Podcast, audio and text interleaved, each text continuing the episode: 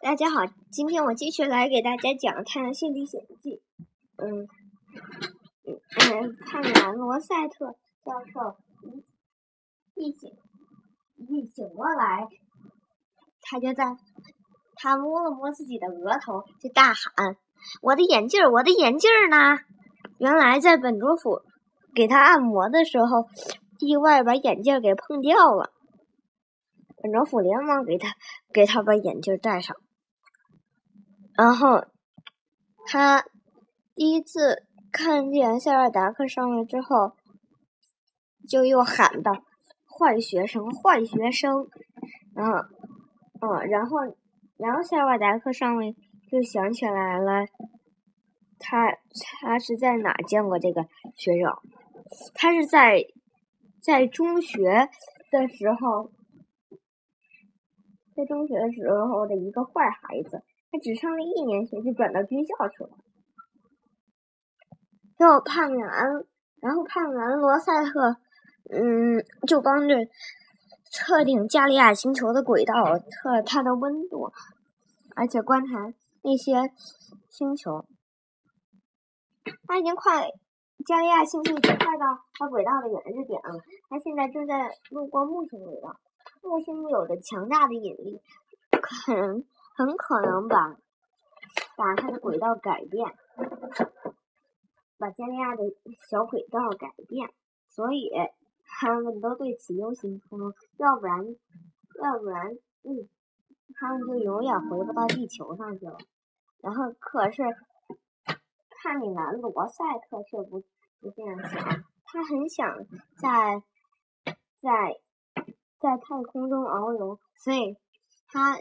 尽量尽量那个，它成为木星的卫星，或者成，或者被它被它甩到外太空去，然后他们就，然后他们就，嗯，看着看着，它可能加利亚可能成为木星的卫星，或者它卫星的木星的卫星的卫星，嗯，可是最终。他看塞尔瓦达克做了一个分析，如果如果他他会嗯跟木星我联系，他一定会他一定会喜笑颜开的，或者被甩出去，他也他一定会这样想。可是他当一天出来的时候，看到教授怒气冲冲的样子，嗯，就说太棒了。嗯，太好了，我们终于可以可以去可以去，嗯，到时候一年之后就会回到地球了。他现在正正在穿越土星的轨道，土星也是一个很大的行行星，但是它丝毫没有对它。它丝毫没有对加利亚星球产生多少影响，因为实在是离得太远了。然后，嗯，他们，他就穿过了天王星轨道，然后达到了它的原始点，最后转过一个弯儿回来了。他们讲，他们，嗯，想要把伊伊萨克哈克哈伯特那个商人的所有物品都买过来。只好把基本上所有的钱都交付给了他。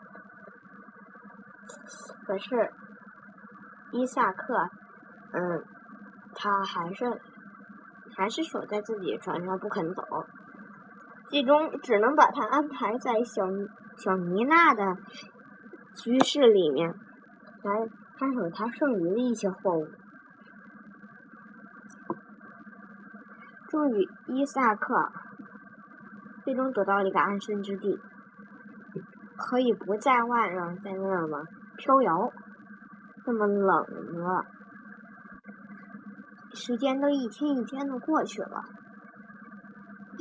二月、三月、四月、五月，然后最最后迎迎来了加利亚星球与与地球相会相会的。相会的地方前面，几公里、几千公里。可科莫二副又建议说，要要用降要用气球这个方法。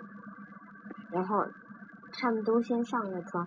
第一个第一个上舱的上上了气球的是伊萨克伊萨克哈克哈普特。塞瓦达克上尉看见了看见了他的腰上系着一个小腰包，里面鼓鼓囊囊的，就问：“这里面是啥？”然后那个他就说这：“是钱呐。”嗯，然后伊萨，然后夏尔达克又问：“有多重？”三十公斤，把它抛下去。我们没有那么多地方，嗯，来放那一袋钱。然后伊萨克又是一阵苦苦哀求，可是夏尔达克这次意意意思比以前要坚决多了，所以他也只好只好把它抛下去。就他他们来到了那上面。他们来到了气球上，然后乘着气球，嗯，落地。